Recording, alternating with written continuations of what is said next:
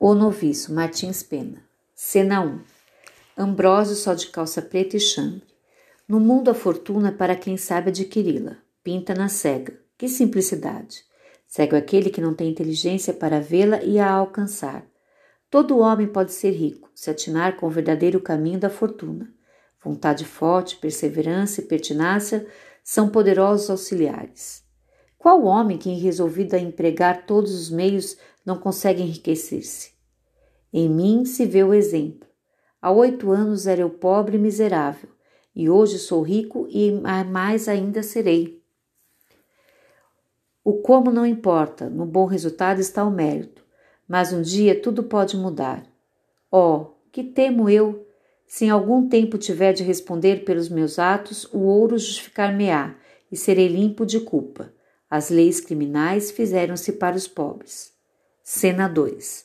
Entra Florência vestida de preto como quem vai à festa. Ainda despido, Sr. Ambrósio? É cedo, são nove horas, e o ofício de ramos principia às dez e meia. É preciso ir mais cedo para tomarmos lugar. Para tudo há tempo.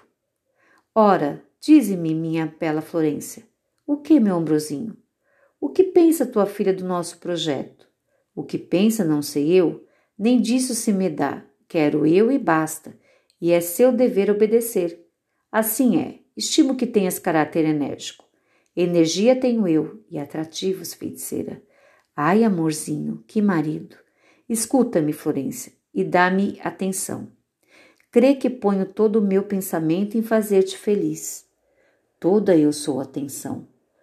Dois filhos ficaram do teu primeiro matrimônio. Teu marido foi um digno homem e de muito juízo. Deixou-te herdeira de avultado cabedal. Grande mérito é esse. Pobre homem. Quando eu te vi pela primeira vez, não sabia que eras viúva rica. Se eu sabia, amei-te por simpatia. Sei disso, Vidinha. E não foi o interesse que obrigou-me a casar contigo. Foi o amor que nos uniu. Foi, foi, mas agora que me acho casado contigo, é de meu dever zelar essa fortuna que sempre desprezei. Que marido, que tola! Até o presente tens gozado dessa fortuna em plena liberdade e a teu bel prazer, mas daqui em diante talvez assim não seja. E por quê? Tua filha está moça em estado de casar-se. Casar-se-á e terás um genro que exigirá a legítima de sua mulher. E desse dia principiarão as amofinações para ti, e intermináveis demandas. Bem sabes que ainda não fizestes inventário. Não tenho tido tempo, e custa-me tanto aturar procuradores. Teu filho também vai crescer todos os dias e será preciso, por fim, dar-lhe a sua legítima. Novas demandas. Não, não quero demandas. É o que eu também digo, mas como preveni-las? Faz o que entenderes, meu amorzinho.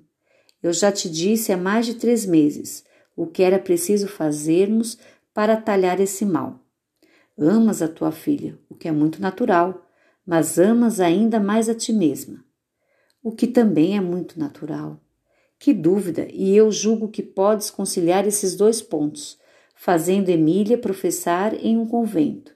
Sim, que seja freira, não terás nesse caso de dar legítima alguma, apenas um insignificante dote, e farás ação meritória.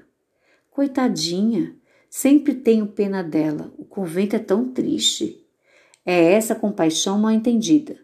O que é este mundo? Um pélago de enganos e traições, um escolho em que naufragam a felicidade e as doces ilusões da vida. E o que é o convento? Porto de salvação e ventura asilo de virtude, único abrigo da inocência e verdadeira felicidade. E deve uma mãe carinhosa hesitar na escolha entre o mundo e o convento? Não, por certo. A mocidade é inexperiente, não sabe o que lhe convém. Tua filha lamentar-se-á, chorará desesperada, não importa.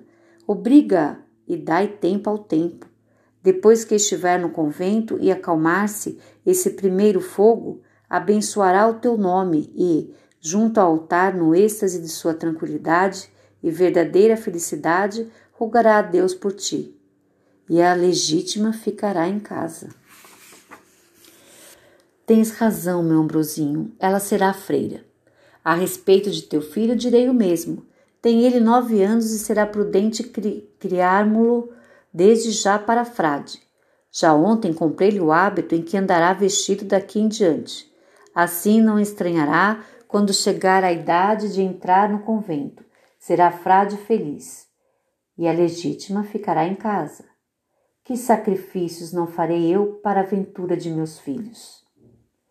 Pessoal, agora que finalizamos a leitura do texto, vocês irão responder as questões das páginas 90 e 91 em seu caderno.